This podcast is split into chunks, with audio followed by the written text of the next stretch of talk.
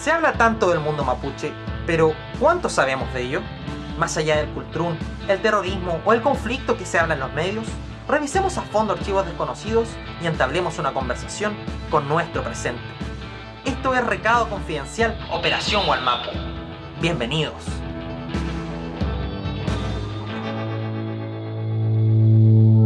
Hola a todos, todas y todes. Bienvenidos a un nuevo capítulo de Recado Confidencial.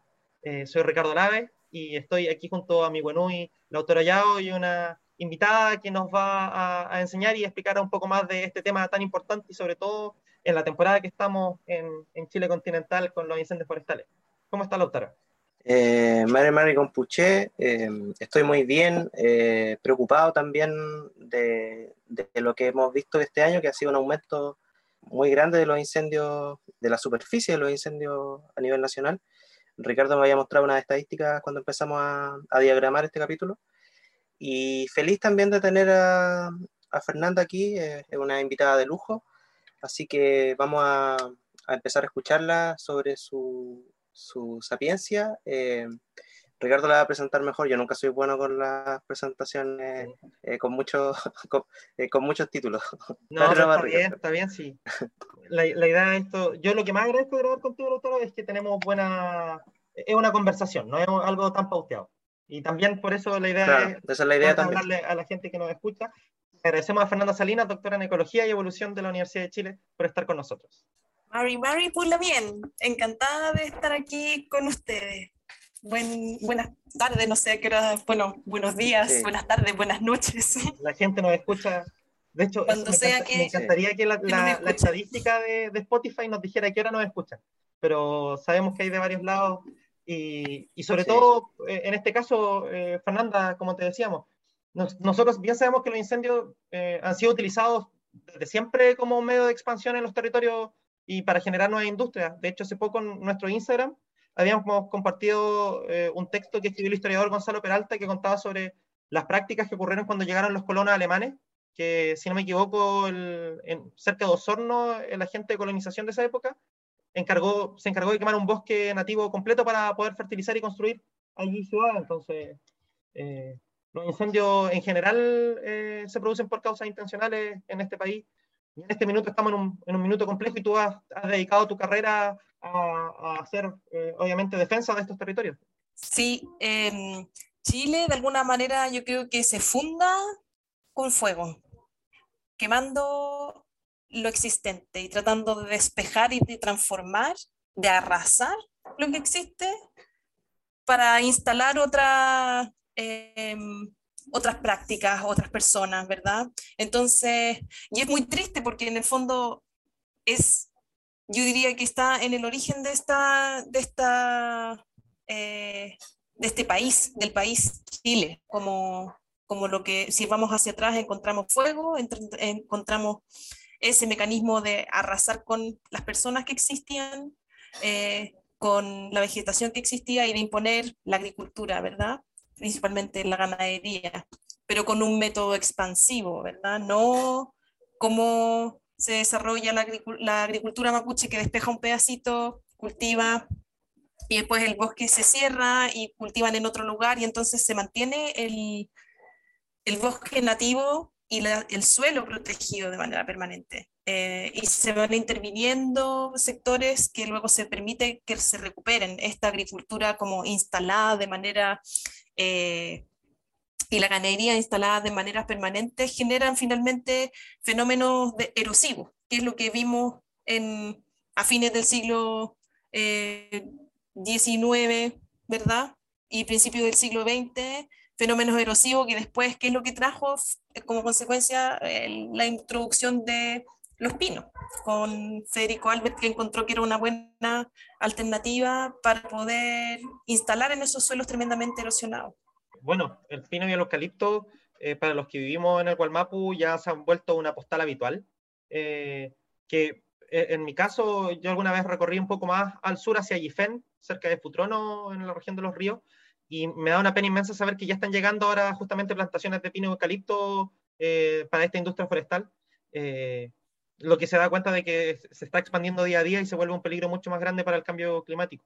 Me gustaría como para hacerlo un poco más didáctico, tratar de explicarle a la gente que nos escucha qué ocurre después de un incendio forestal y qué pasa con la ley, porque siempre se muestra en los noticieros, no sé, cuando ocurrió este mega incendio del 2017, que se quemaron ciertos poblados, eh, muestran la reconstrucción, pero no muestran qué ocurre con los otros terrenos, qué se hace, cómo la ley opera en ese sentido y quiénes son los principales ganadores y perdedores de todo esto. Claro. Em, por ejemplo, para el caso del año 2017, eso, eso, eso es fuego incontrolable eh, y de magnitudes que nunca habían sido vistas ni medidas en ninguna parte del mundo. Em, lo que hizo el gobierno de la época fue rápidamente, que era, iba saliendo el gobierno de Michelle Bachelet, era, estaba terminando su periodo. Eh, y lo que hizo rápidamente fue, eh, o sea, como que era su último año, si no me equivoco. Eh, lo que hizo fue establecer a través de los distintos ministerios, como fue el Ministerio de Energía, de Agricultura y de Medio Ambiente, fondos como subsidios para que las personas cosecharan los árboles quemados. Eso fue lo primero que se hizo. Todo ese primer año eh, muy rápidamente, porque la idea era, que era poder usar esos árboles quemados como leña. Entonces la idea era poder cosecharlos antes de que se mojaran con las lluvias.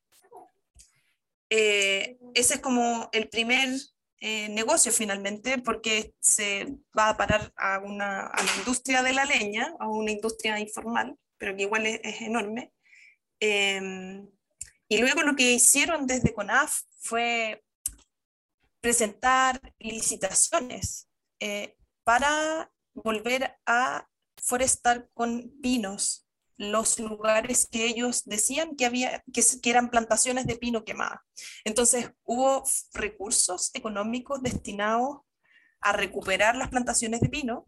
Eh, sin embargo, no hubo recursos destinados a través de licitaciones para recuperar, por ejemplo, la vegetación nativa o para establecer cercos, que fue cuando fueron los incendios, hubo como varios, varias personas que trabajamos en el mundo de los bosques como científicos, como profesionales, eh, nos acercamos a la CONAF, tuvimos una reunión, les dijimos, bueno, es tremendamente importante que se destinen fondos para poder cercar las áreas quemadas, porque esas áreas quemadas que tengan bosque nativo, por supuesto, porque son las que hay que proteger, tenemos que protegerlas del ganado, para que el ganado no ingrese en un área que fue quemada recientemente, porque es como si uno se quemara la piel eh, y después se echara ácido. O sea, como no puedes tener dos intervenciones en el mismo, el, mismo sustrato, por así decirlo, que son fuertes, sin permitir que haya un tiempo suficiente como para que ese sustrato se recupere y se regenere. Y cuando hablamos de vegetación nativa, la vegetación nativa tiene la posibilidad de regenerarse por sí sola. No requiere necesariamente un proceso de restauración ecológica, pero sí es importante que evitemos que hayan otros em, factores que no permiten que ese lugar se regenere, como puede ser eh, la ganadería. Si metemos cabras, si metemos ovejas, si metemos vacas, como que hacemos que el sistema en su proceso de recuperación retroceda en ese avance y, em, y también debemos evitar remover el material leñoso como los restos de los árboles que pueden haberse quemado y caído, porque esos, ese material es el sustrato que va a permitir que la vegetación se recupere con mayor rapidez, facilidad e integridad, que haya mayor diversidad finalmente. Entonces, mientras mayor, más diversidad tiene, el sistema es más resiliente frente a eventualmente otras perturbaciones que pueden ser como las que vivimos ahora, las olas de calor, la sequía, ojalá no venga otro incendio también pero está la idea eh, muy instalada, eh, pero muy, profundamente instalada, especialmente en la Corporación Nacional Forestal, de que cuando hay un incendio hay que sacar todo, dejan limpio, limpian todo. Y, y, Fernanda, eh, como para hacer una, una, una la, como el, la, la, contracara de esta situación, ¿qué, ¿cuáles serían los buenos ejemplos? ¿Qué es lo que, porque aquí sabemos que hay una responsabilidad clara de la CONAF en, en, en lo que ocurre para la reforestación eh, y que no han hecho bien su trabajo. Tenemos varios casos. Eh, off the record estábamos hablando justamente de, de, lo que hablamos en un capítulo anterior, de las araucarias que fueron cortadas en el Parque Nacional Nahuel Buta, eh, teniendo en cuenta de lo que demora el crecimiento de este tipo de árbol tan precioso y tan característico de, de este territorio, eh, sobre todo de los pehuenches. ¿Qué ocurre también con el, el, el, bosque nativo que se ha quemado en este último tiempo? Porque eh, tenemos no solamente los incendios forestales, la crisis climática está afectando obviamente a que eh, con la plantación de pinos tengamos poblados sin agua eh, y todos los problemas que derivan de, este proceso. Eh, ¿Por qué las forestales están operando de manera tan extractivista? Me gustaría también ent entender cómo, cómo, están operando actualmente y eh, qué pasa con, con CONAF en ese sentido, cómo, cómo opera en conjunto con estas instituciones. Bueno, también desde su origen, CONAF surge como al alero de, es una corporación de derecho privado, CONAF, no es, una, no es un servicio público, cumple el rol de servicio público, pero no es un servicio público propiamente tal. Y por eso existe un proyecto de ley que crea el Servicio Nacional Forestal, que ha estado trabado en el Congreso por muchos años, eh, pero ellos no tienen ese, esa no son un servicio público, cumplen el rol de un servicio público y esa corporación eh, surge al alero o como con los, eh, como con las empresas forestales, con los privados, con las empresas forestales. Entonces siempre su sesgo ha sido la industria maderera de pinos especialmente, eh, y última, en el último tiempo como que se ha ido expandiendo hacia el bosque nativo y las áreas protegidas, ¿verdad? Pero no es su rol desde el inicio, ¿ya? Eh, y por eso es importante que avance el proyecto de ley que crea el Servicio de Biodiversidad y Áreas Protegidas del Estado que está bajo, la, eh, bajo el Ministerio de Medio Ambiente, porque ese servicio comprende el bosque como un ecosistema y comprende la biodiversidad como en todos sus niveles de organización y complejidad. ¿ya? Eh, y son de alguna manera maneras de comprender la biodiversidad que no están presentes en, como, ni en la ley de bosque nativo, yo diría, ni en las, como, en las, en las ideologías de CONAF. Para CONAF es importante la industria forestal y de alguna manera es eh, si tiene que elegir, yo diría que tiende a elegir hacia la industria forestal, con respecto versus eh, el bosque nativo, obviamente deben haber excepciones entre los funcionarios y especialmente los funcionarios que trabajan como guardaparques en las áreas silvestres protegidas y no solo como guardaparques, sino como todo, en todo ese... Eh, en todo ese, en todo ese, como en todo ese Lo que ocurre con muchas instituciones, hay personas honestas dentro de lugares que están corrompidos en este caso. Eh, Claro. O que tiene justamente eh, autoridades que operan de cierta manera. Eh, siempre es difícil remar contra la corriente. Lautaro eh, iba a decir. Claro, algo? pero sí, sí yo tengo como que, creo que CONAF tiene la complejidad de, de, hacer muchas cosas, pues, ¿verdad? Porque está, como, se relaciona con las, con las plantaciones, con el bosque nativo, con la prevención supuestamente de incendios, con el combate de incendios, ¿ya? Eh, y eh, bueno, las áreas eh, silvestres protegidas. Eh, entonces, es como muy grandes todas las atribuciones que tenemos.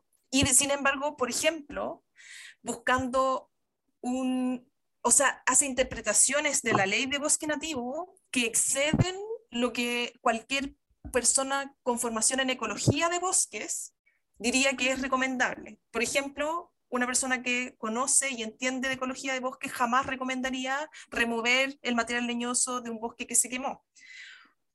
Y ellos lo financian y han buscado la forma de financiarlo a través de la ley de bosque nativo, pero con, eh, a través de como, no, a través no está descrito en la ley, pero a través de instrumentos que no son reglamentos, sino que son eh, como unas publicaciones que se que, que, ahora no me acuerdo exactamente cómo se llaman, puede que me acuerden un ratito, eh, permiten financiar la corta de leña de árboles, de bosques que se han quemado. En el fondo, y eso impide que el bosque nativo que se quemó se regenere con facilidad, agilidad, integridad, como conversamos antes. Eh, sí, a mí me gustaría decir, eh, es súper importante lo que dice Fernanda respecto a eh, que la CONAF es una corporación de derecho privado, porque las personas comunes y, silvestres como yo tendemos a exigirle más de lo que en realidad, o, más de lo que en realidad del compromiso que puede, que puede tomar. Y cuando, cuando ella hablaba de, de, de el origen de la CONAF y de su, su cercanía con la industria forestal, todo el rato se me, está eh, saltando esta palabra que es el, neoliberalismo. El neoliberalismo no, no, dicho de una forma panfletaria, sino que como, como un horizonte de época. Eh, cuando las forestales se instalan eh, y se expanden en Chile, fue en dictadura, fue con el decreto ley 701, tengo entendido que fue un gran una gran ayuda que tuvieron para, expandirse. Eh, y fue también eh, aprovechando la oportunidad eh, de que esos terrenos, esos bosques vírgenes que, veían ellos, vírgenes para su mentalidad, obviamente, para la mentalidad del pueblo mapuche, desde la costa hasta la cordillera, eran espacios que tenían mucha vida. a lo mejor no tenían un, no eran tan rentables económicamente como ellos, como ellos quisieran, pero, pero para nosotros tenía mucha vida. Recuerdo las primeras experiencias forestales que, tuvo la zona fue durante el gobierno de Allende todavía, eh, que se pretendía que particularmente comunidades cercanas al, lago Yuyeo tuvieran un, sustento económico, digamos, que lo integraran a su economía en el fondo. Eh, nunca podremos saber qué tan extractivista iba a terminar siendo ese modelo, porque fue violentamente truncado, obviamente, sí, se acabó ese tema y comenzó esta nueva etapa. Y yo por eso digo que es un horizonte de época. A mí no me gusta esos análisis simplistas del neoliberalismo o, los análisis simplistas de, la historia de, este territorio. Porque nosotros lo que, una de las cosas que combatimos en el podcast es, por ejemplo, una simplificación histórica que se hace que cuando uno empieza a hablar de lo que aqueja al pueblo mapuche, generalmente la gente termina diciendo, sí, bueno, es que cuando llegaron los españoles, y bueno, la cosa no es tan, tan atrás. o sea, no tiene por qué, no, tenemos que para qué ir 500 años atrás. Eh, esta cuestión es relativamente reciente y tiene mucho que ver con lo que pasa hoy en día. Por ejemplo, con lo que, con lo que tú dices de eh, remover todos los restos que quedan porque no se tiene que perder nada, porque el, parte de la ideología del, neoliberalismo es que no se pierda nada y que todo, se, todo puede ser ganancia.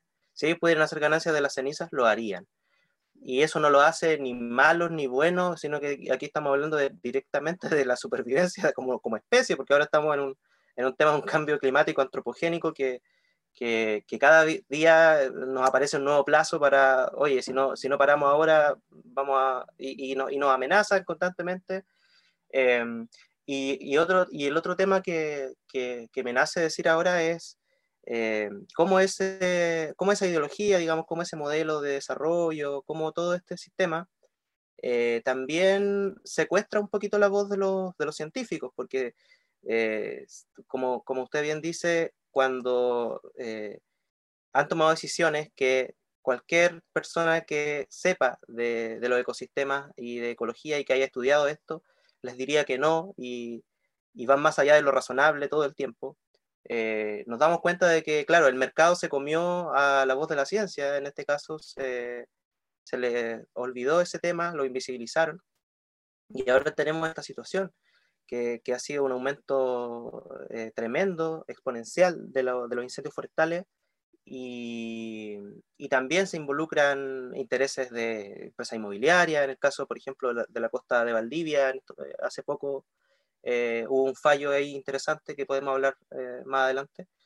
entonces, son varios temas. Yo, como para dejar un, un, un, tema para que la gente lo recuerde, esta cuestión no es de hace 500 años, esta cuestión empezó en los 70, eh, tuvo un estímulo que es el decreto 701, que eh, deberíamos hacerle un capítulo solamente al decreto, porque es muy interesante lo que pasó con esa pequeña norma, se cambiaron millones de vidas prácticamente, se expulsaron eh, personas de, mi pueblo, del territorio, y eso, para dejar claro, de ahí partió y lo que estamos viviendo ahora son frutos de, de ese mismo modelo. Fernanda. Sí, me gustaría comentar respecto a que el bosque nativo no es rentable. Creo que esa es una, es una mirada, ¿verdad? Que, que vale la pena detenerse un poquito y analizarla. No es rentable porque no nos da plata, sino eh, lo cosechamos, ¿verdad? Como cortar los árboles y ahí vamos a ser muy millonarios si cortamos el bosque. Pero ¿qué nos, vamos, no, ¿qué nos va a quedar cuando cortemos el bosque? Nos va a quedar la tierra pelada. Eh, y los tocones. Eh, y se va a demorar mucho tiempo en ser lo que era. Sin embargo, eh, por lo que he leído y he disfrutado también, el pueblo mapuche depende del bosque nativo porque es su soporte de vida, porque en ciertas épocas va a buscar los frutos de las chauras, en otra época el calafate, el michay, el, los digüeñes, y así un montón de alimentos que no están todo el año. También encuentran los materiales para construir las rucas, ¿verdad? Eh, para para eh, mantener el fuego del fogón. Em, entonces, hay mucha vida eh, que se puede mantener sin necesidad de cortar el bosque y transformarlo en dinero, porque el bosque nos está permitiendo la vida si nos aprendemos a relacionar con él eh, en la medida en que el bosque se mantiene, nos mantiene a nosotros también. Y yo creo que esa reciprocidad la, la alcanzó el pueblo mapuche de una manera muy hermosa, ¿verdad? Eh, y creo que es el aprendizaje que como civilización debiéramos eh, aprender también, a poder convivir no solo con el bosque nativo que está en Hualmapu, sino con toda la vegetación, los animales que están en todo el territorio de lo que hoy llamamos Chile de vivir de una manera respetuosa, de entender las propiedades medicinales que tienen las distintas especies, cuándo podemos cosecharlas, eh, también eh, cómo podemos prepararlas, guardarlas para poder consumirlas en, en, distintos momentos que no son solo cuando están disponibles en la naturaleza, ¿verdad? Hay un montón, yo he visto muchos métodos eh, a través de los cuales los pehuenches almacenan los piñones por más de un año, ¿verdad? Los cuelgan, los ahuman o los entierran cerca de los ríos y se congelan y después los van a buscar y están tiernos, eh, o los entierran y los guardan para, como no necesariamente dentro de un río, pero, o sea, como cerca de un río, sino en otros lugares que están protegidos. Entonces, tienes un sustento y en el caso de las araucarias es, tremendo porque es un alimento tremendamente rico, nutritivo, exquisito, súper saludable, que de verdad permite la vida del pueblo pehuenche hasta estos días. Entonces, decir que no es rentable, eh, creo que es pensar que la plata la pudiéramos comer o la pudiéramos tomar, que pudiéramos construir nuestras casas con dinero y eso no es real. Son como el dinero es una ilusión, por así decirlo. Una ilusión es una convención que hemos inventado, no sé, que inventaron, porque uno nació en este mundo con dinero, pero creo que es importante que nos demos cuenta que el dinero, como que con dinero así materialmente no nos sirve de nada, para nada, ¿verdad? Eh, ya, eso era lo que quería reflexionar respecto a... Sí, dale. No, no, no, te escucho. Sí, y, y bueno, yo creo que las decisiones que toma CONAF eh, no están basadas en conocimiento científico, son muy ideológicas, ideológicas eh, de, como de una industria expansiva, si no, no permitirían y serían mucho más eh, como fuertes en la fiscalización hacia las mismas industrias forestales, hacia la tala ilegal del bosque nativo, y siempre ahí se resguardan diciendo es que la ley eh, no nos permite o es lo que nosotros cumplimos la ley, pero ya vemos que en el caso de la tala de las araucarias en el Parque Nacional Nahuel Buta actuaron de manera ilegal. Era, o sea, es, realmente eso es un escándalo, que hayan sido funcionarios de CONAF, que hayan sido en un parque nacional y que hayan sido araucarias y que hayan sido sin, más de 50. Es realmente un escándalo, pero yo creo que es lo más aberrante que nos muestra la peor cara de lo que puede estar formando parte de esa institución. Y lo otro son un fenómeno que también se, dio, se ha dado hasta la región de los lagos, eh, es la autorización de cortar bosque nativo para reemplazarlo por cultivos agrícolas, por plantaciones de cerezo, de palto, viñas. Y eso fue tergiversando e inventando como una cuchufleta, por así decirlo, en un lenguaje muy coloquial, inventando un truco para poder derivar la ley de bosque nativo al decreto ley 701 y hacer el cambio de uso de suelo de bosque nativo a eh, uso agrícola. Entonces, y eso fue declarado ilegal por la, por la Contraloría, también se ganó el, el, recurso de protección en la Corte de Apelaciones y después la Corte Suprema lo ratificó. O sea, como que fueron tres instancias, o sea, fue la, como la instancia, el decreto de Contraloría fue sostenido por estas otras dos instancias y el, la Corte Suprema del Tribunal Supremo del país. Entonces, a mí que me digan que CONAF no comete ilegalidades, yo le digo claramente, no, no estoy de acuerdo. O sea, tenemos esos dos casos que significaron. Las pruebas sobran.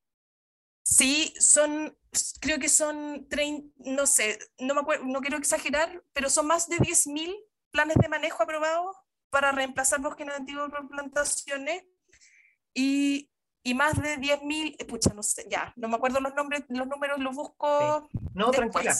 Pero, eh, Fernanda, pero como que, enormes superficies, enormes superficies de bosque nativo reemplazado por eh, plantaciones agrícolas con autorización de CONAF. Sí, y, y, yo quiero también como graficar algo porque también un, un, interés particular porque para las personas que han podido hacer el viaje desde la costa, desde Tirúa, que es un poblado empobrecido producto de la plantación forestal, hasta Lonquimay por el, el otro lado, Pehuenche, donde todavía hay sectores nativos que todavía no tienen la, la presencia de pino y se agradece eh, tener todavía lugares tan, tan, tan naturales, sin intervención de nombre, eh, que es algo que no vamos a entender hasta que lo perdamos, yo creo.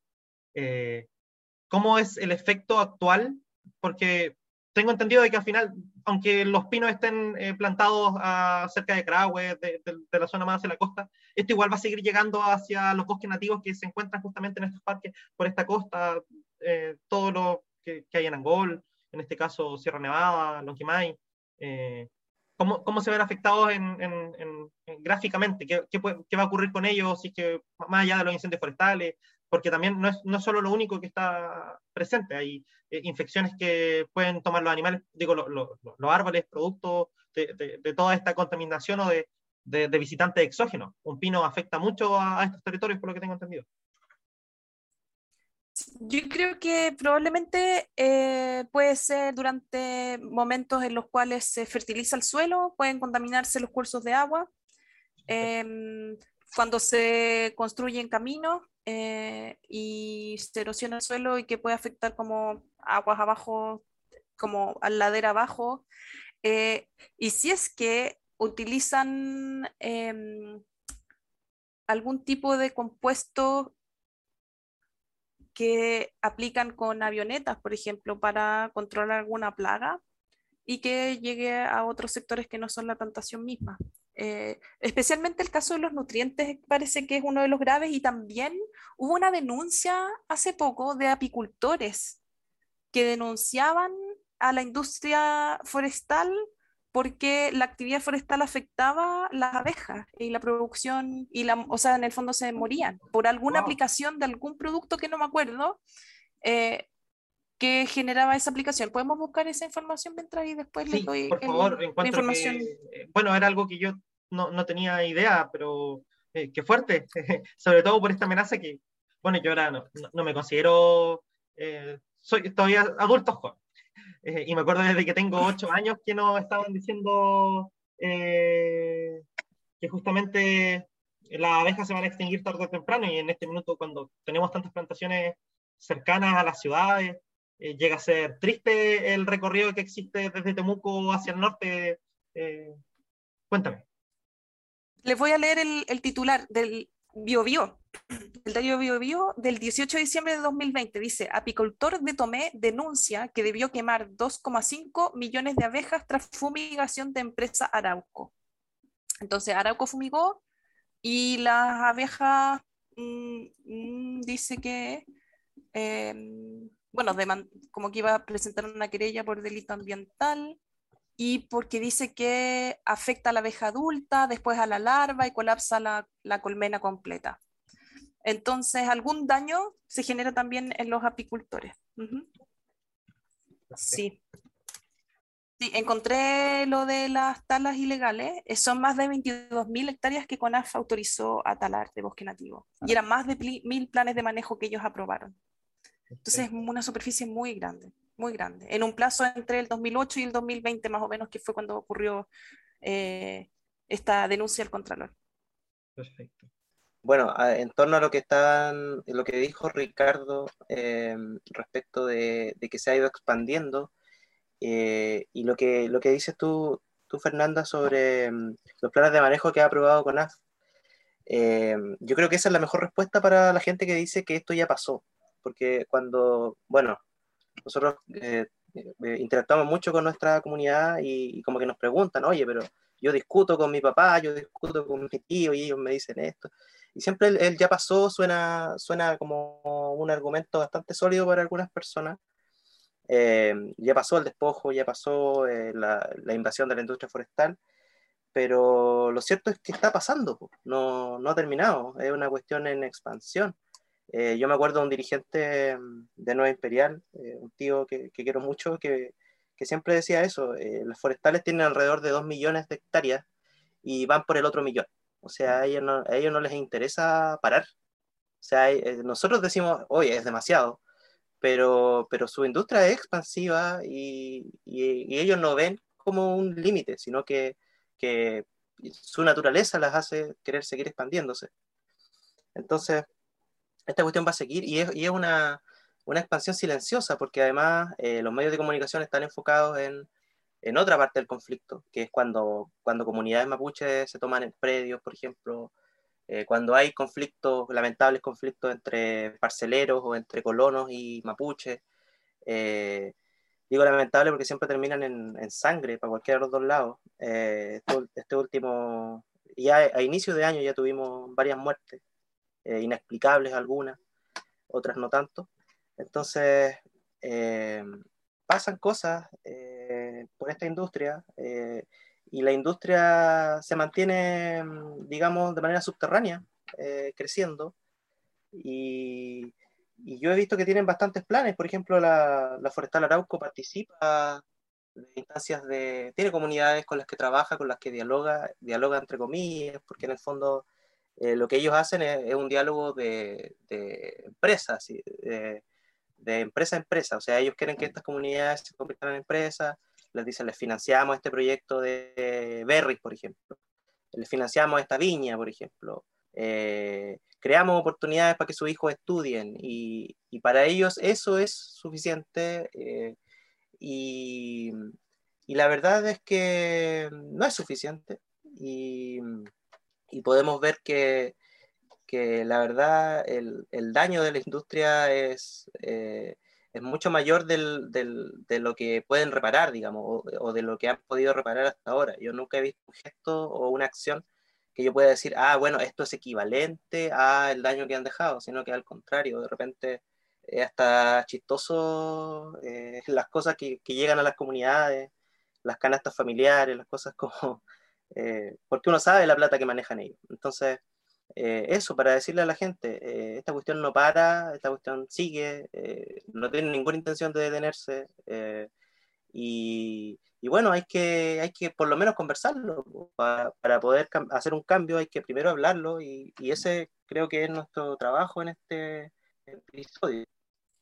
Eso sí. quería decir. Súper. La industria forestal tiene 3.115.922 hectáreas. Cuando hablan de 2 millones de hectáreas, están sacando todos los caminos y todas las como superficies que, que no están cubiertas en cierto claro. momento por plantaciones. Pero es que esto es como un sistema así como de parches, ¿verdad? Y cuando sacan ese otro millón y 115 mil hectáreas, es porque están descontando los caminos. Entonces ellos hablan solo de lo que tienen con plantación forestal.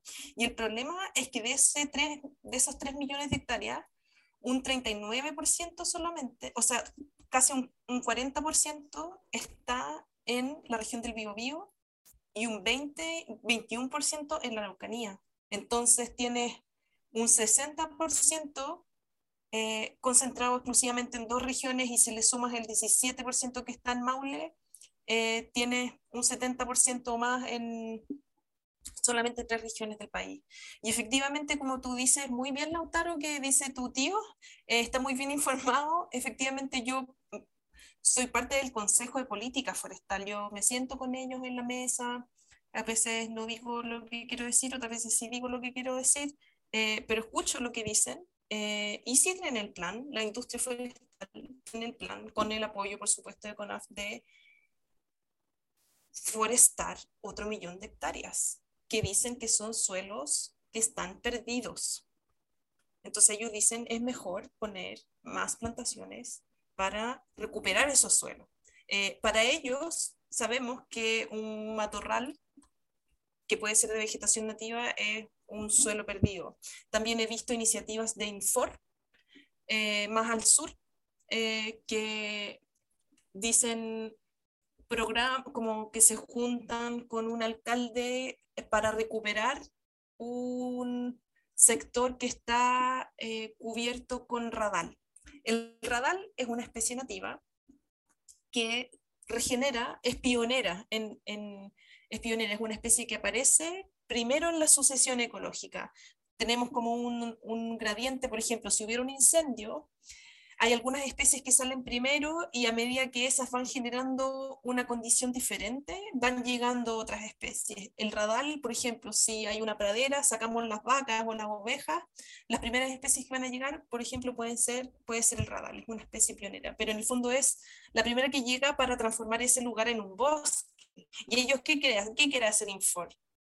Quiere recuperar ese terreno que está cubierto con radal para que no se vaya a transformar en bosque nativo, sino que se transforme en una plantación forestal. Porque es ahí donde ellos ven efectivamente como, para ellos ven rentabilidad, exclusivamente rentabilidad igual dinero. Eh, y efectivamente, claro, la industria forestal es gigantesca, tiene unas utilidades enormes.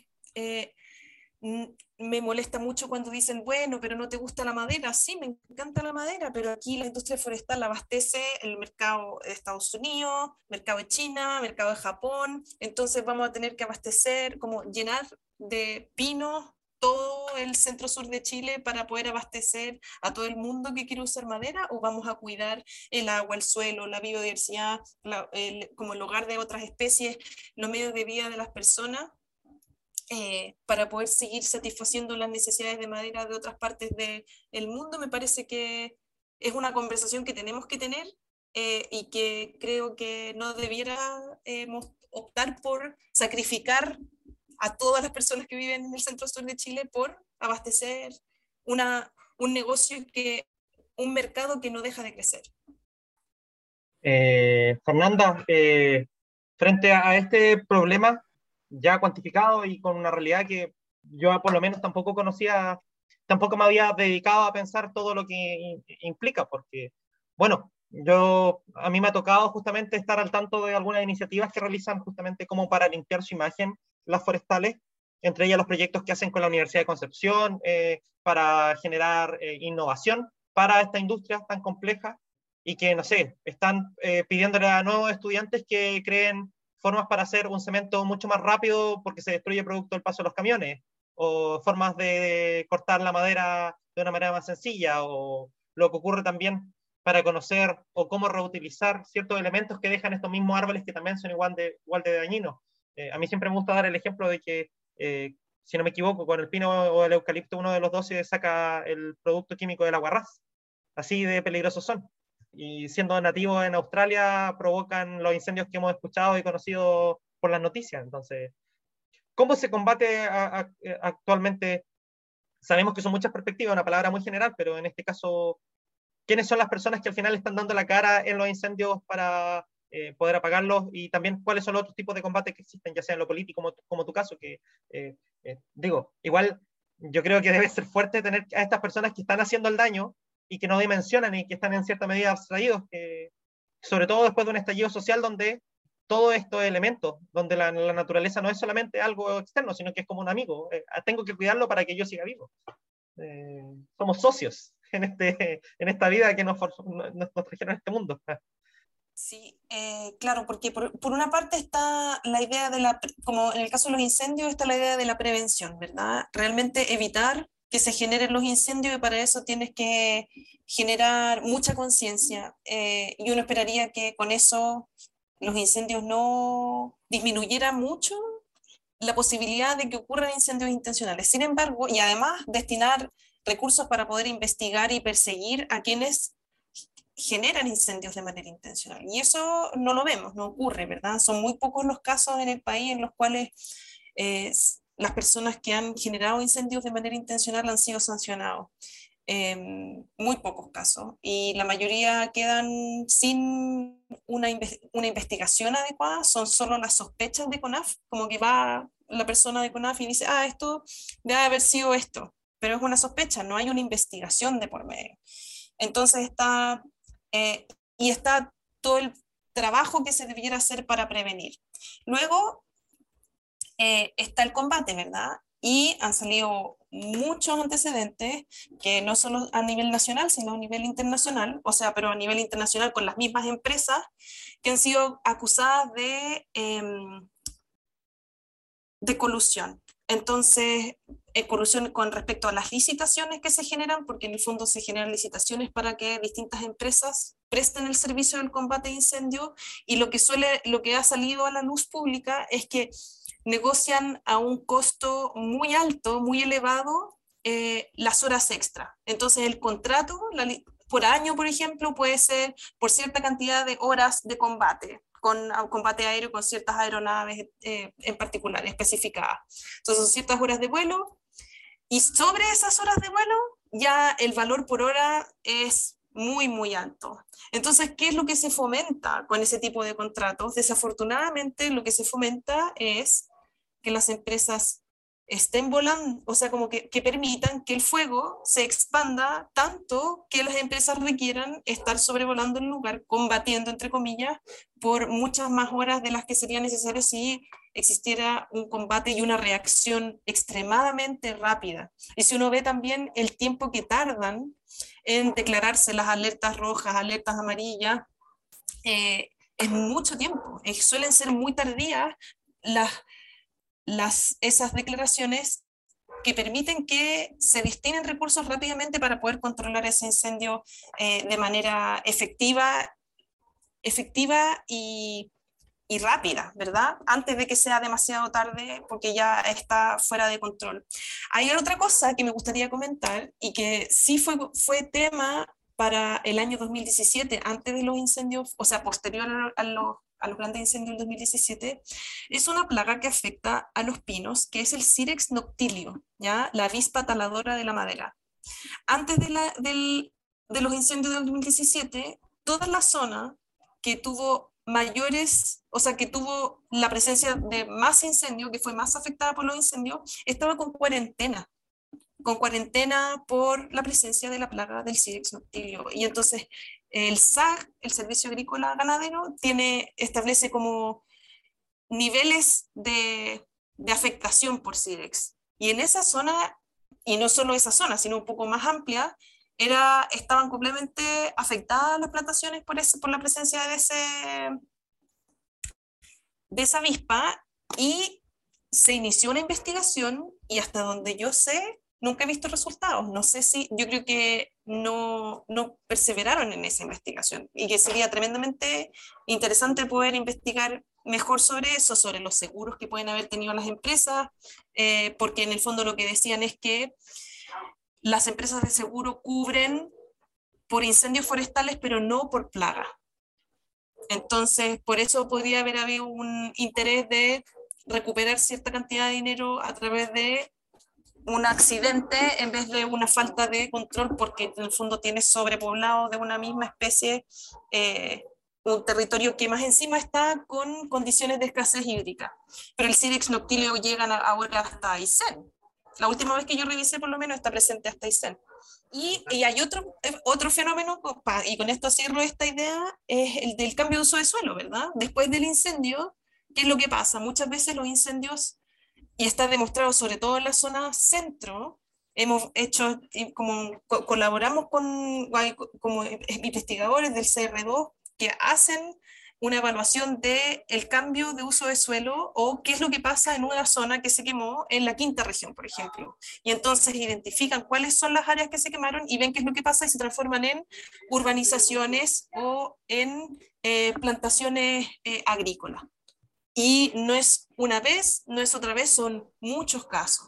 Y en general se sobrepone la superficie incendiada, la superficie quemada, con el área intervenida. Entonces, me cuesta pensar que esos incendios que son intencionales más encima, no se generan de manera accidental, no, en, el fondo son, se realizan de manera intencional para poder hacer ese cambio de uso de suelo. Y con el caso de las parcelaciones, en el fondo es un problema para las personas que ven solo como las ganas, tienen ganas solamente de ver la rentabilidad y quieren hacer otro uso del suelo, es un problema el bosque nativo. Entonces, lo que Sí, no, y también hay algo que no se nos puede olvidar, eh, justamente la recuperación histórica del pueblo mapuche también genera quizás un, un, golpe duro para esta industria. No sé si justamente en estas reuniones que nos comentabas alguna vez eh, ha, tocado o, se ha visto, porque eh, si bien sabemos que se han intentado asociar, hay varios proyectos, de hecho. A mí algo que me da mucha vergüenza es cuando aparece CMPC mencionando que llevaron agua a un territorio cuando en realidad ellos también son los responsables legales o, en la práctica justamente de que muchas comunidades, lo que ocurre también, yo por ejemplo vivo en un barrio muy cerca de Temuco, a 8 kilómetros del centro, y ahí hay comunidades mapuches que están alegando que con la construcción de casas están eh, secando los humedales, que hoy día justamente ocurrió, que también no, no se nos podía olvidar, por tercera vez, si no me equivoco, eh, volvieron a, dejar de, conversar respecto a esta nueva ley de protección a los humedales, que es sumamente importante, sobre todo para Temuco, que es una ciudad que su nombre, que es Agua de Temu, se, y eh, no sé quién fue, ojalá que alguien me, escriba quién fue el que me dijo, pero al final significa, no, no, es literal, sino que hay un Temu dentro del agua, porque habían tanto humedal en este territorio antes de que construyeran las ciudades, que incluso tuvieron que secar algunos para construir las plazas de armas de la ciudad y cosas así, que uno no, no, no, no lo dimensiona somos un sector muy rico en agua y ahora nos estamos secando y estamos construyendo encima de esto, llenándolos con basura. Es brutal.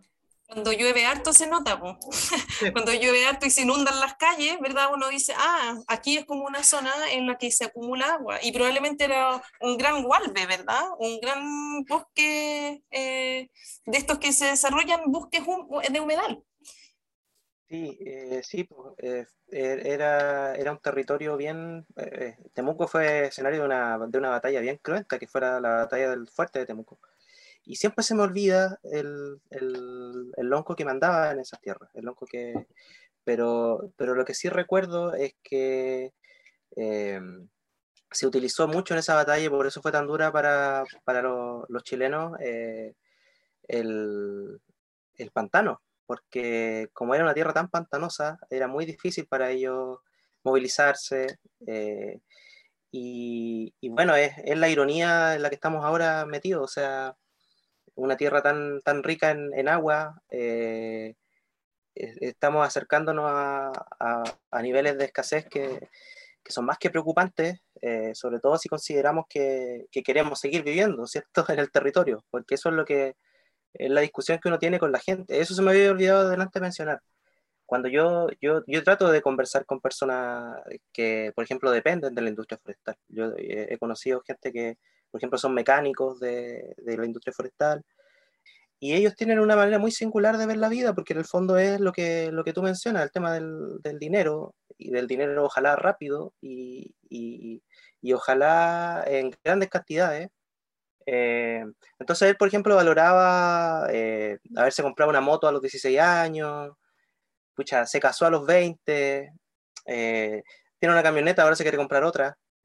Entonces, las metas de vida, las mentalidades de las personas que también se han visto perturbadas en el territorio. Yo estoy hablando de una persona de, de Purén. yo, mi familia, la, la, familia de mi abuelo paterno, de mi abuelo materno es de Purén. Y, también pues, la, vez que hace como dos años fui a, fue antes de la pandemia, fue un poquito, un poquito antes que eso. Fui al, al Parque Nacional Nahuel Buta esperando encontrar un oasis porque me daba mucha pena ver mucha forestal, demasiada forestal en todas partes. Que mi mamá, por ejemplo, me contaba, mira, ahí antes había una vertiente. O mira, ahí antes había una cascada, ahora ya no está. y fui al parque y lo que más me indignó, no me indignó tanto que estuviera rodeado de pinos, porque eso ya me lo esperaba, pero me indignó que adentro del parque también hubieran pinos. Y era como una sección verde, verde clarito, ¿cierto? Que es como el verde del, del, bosque, digamos, del bosque mapuche, del bosque eh, nativo. Y al ladito eh, muchos pinos que, que, tienen una estructura además como para plantarla muy... Entonces era muy brusco, como paisajísticamente era muy brusco, muy feo verlo así. Pero también lo peor de todo era saber que las araucarias estaban sufriendo porque, porque los pinos eh, chupan mucha agua, les quitan mucha agua, mucho... Y, y bueno, eso, estábamos hablando del combate a, estas situaciones, eh, el combate a los incendios forestales. Eh, yo creo que también tiene que haber un combate un poquito más complejo que, que, bueno, yo ahora vivo en, en Panguipulli, en una zona cerca de Panguipulli, y aquí la gente sí sigue viviendo del bosque nativo, por suerte. Todavía, por ejemplo, yo tengo muchos vecinos que son apicultores, que venden miel de ulmo, la miel de ulmo es muy cotizada. Eh, nosotros mismos, mi familia se dedica al, aceite de avellana. Nosotros recolectamos avellana y avellana nativa y después producimos aceite que se usa para, tiene aplicaciones para la piel, protector solar, eh, la industria alimenticia también, la harina de avellana también. Eh, pero somos una pequeña comunidad que ha ido creando como algo, llevamos como 10 años haciendo ese trabajo. Em, pero me gustaría que la gente se enterara de que existe, de que hay, posibilidades. Eh, lo mismo que, que mencionaba de, de, los frutos estacionales, ¿cierto? Nosotros en marzo salimos a recolectar mora, eh, la, bueno, también la, la, mutilla, acá hay, pero, pero menos, eh, en la costa hay un poco más. acá lo que hay harto es maque, tenemos mucho maque, acá estamos invadidos por el maque, yo ya estoy chato con el maque porque esta es la época Entonces recolectamos mucho.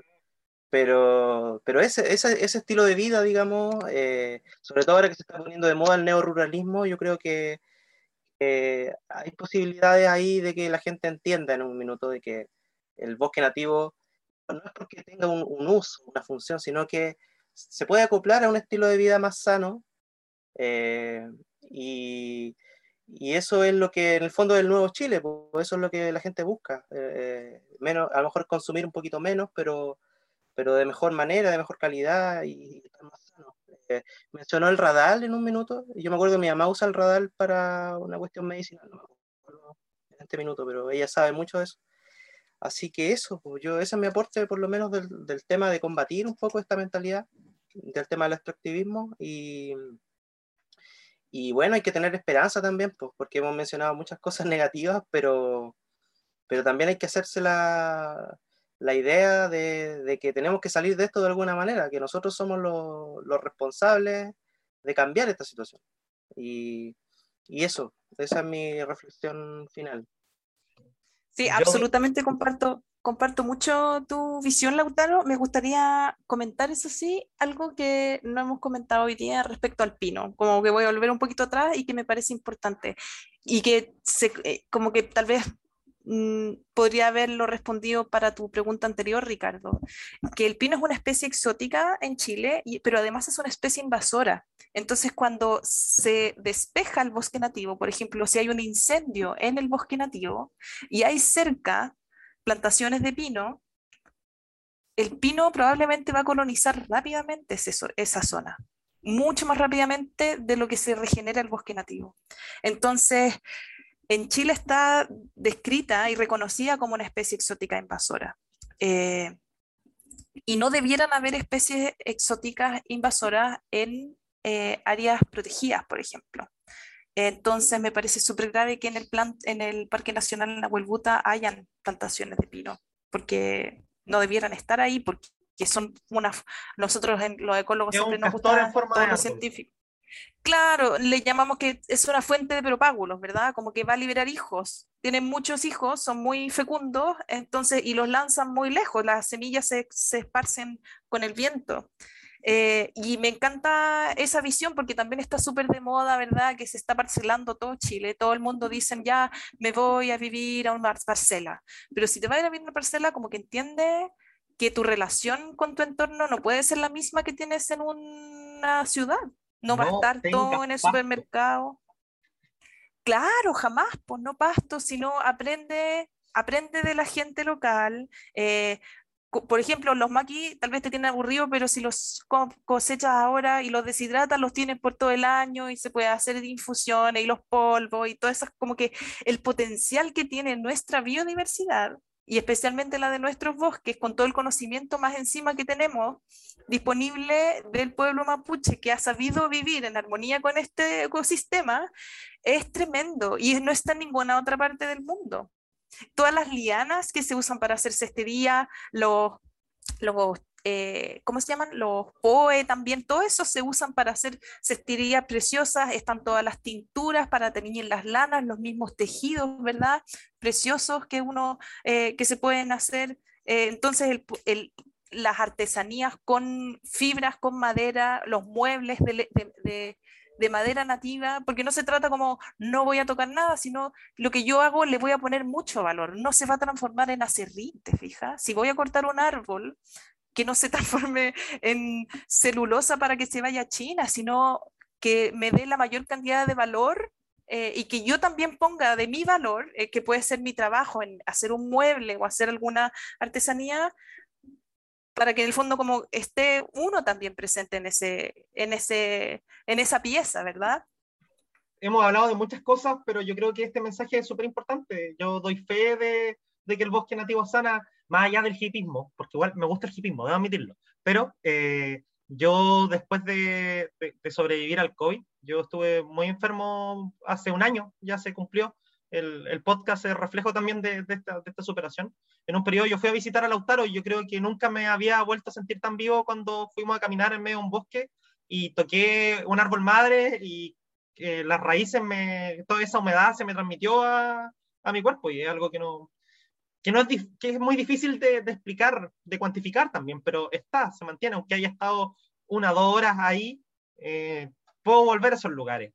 Y yo creo que la, magia del bosque nativo, que yo sé de que hay, tengo muchos amigos que se dedican a la montaña, muchos amigos que le encanta ir de senderismo, y, ojalá que lo sigan haciendo más y que las vacaciones lo hagan con todo el respeto que merecen esos parques, y, y hay que seguirlo protegiendo porque eh, la amenaza está latente, y tenemos que dejar de ver la película solamente cuando ocurren los incendios y luego se apagan. Hay que estar eh, desde una mirada eh, primero eh, informada y también luego opinando, haciendo política como lo haces tú. ya para ir cerrando, muchas gracias por tu, por tu espacio, Fernanda. No sé si quieres agregar algo más. Yo agradecido de, de, ver cómo el bosque nativo regenera de las cenizas no solamente a la misma naturaleza, sino a, a las personas y a nosotros mismos, que, que por decirlo, el, el, bosque tiene un lenguaje poético importante para quienes quieren conectar eh, consigo mismo y con el mundo. Exacto. No, le, quiero agradecer la invitación, feliz de estar aquí y yo creo que el bosque nativo nos enseña. Entonces nos enseña cómo comportarnos después de un incendio, ¿verdad? Estamos como viviendo un incendio eh, civilizatorio y, y, tenemos que surgir de nuevo. Eh, en nuestra diversidad, en nuestra heterogeneidad, en nuestro apoyarnos, ¿verdad? Porque así lo hacen los sistemas naturales, así que hay que puro imitarlos nomás. Muchas gracias por la invitación. Eh, sí, eh, muchas gracias eh, por, la, por haber participado, por habernos ilustrado un poquito más con, con, cifras. Yo no tenía idea, por ejemplo, que tenían una, un millón de hectáreas más, pues, así que ahora tengo más argumentos todavía.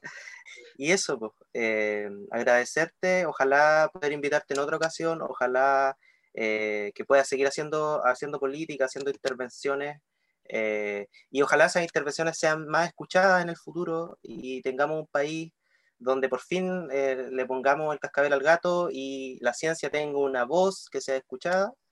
y creo que somos aliados naturales en ese sentido. Así que un abrazo te mando eh, muchas gracias por haber participado. Ahora, Ricardo, despide el programa como corresponde. Eh, bueno, como siempre, recuerden buscar este y los otros programas presentes a través de Spotify, Apple Podcast y Google Podcast. Eh, también síganos a través de nuestro Instagram, Recado Confidencial Walmapu. y sobre todo, lo más importante, conversar de esto. No, no basta solamente con escucharlo, yo creo que hay que repartir el mensaje de las mayores formas posibles, porque eh, informados vamos a lograr, ojalá esta, esta idea quijotesca que hemos tratado de conversar pesa todo lo duro, que, porque igual es desesperanzador, pero ahí está. Así que, Chaltumay y hasta la próxima.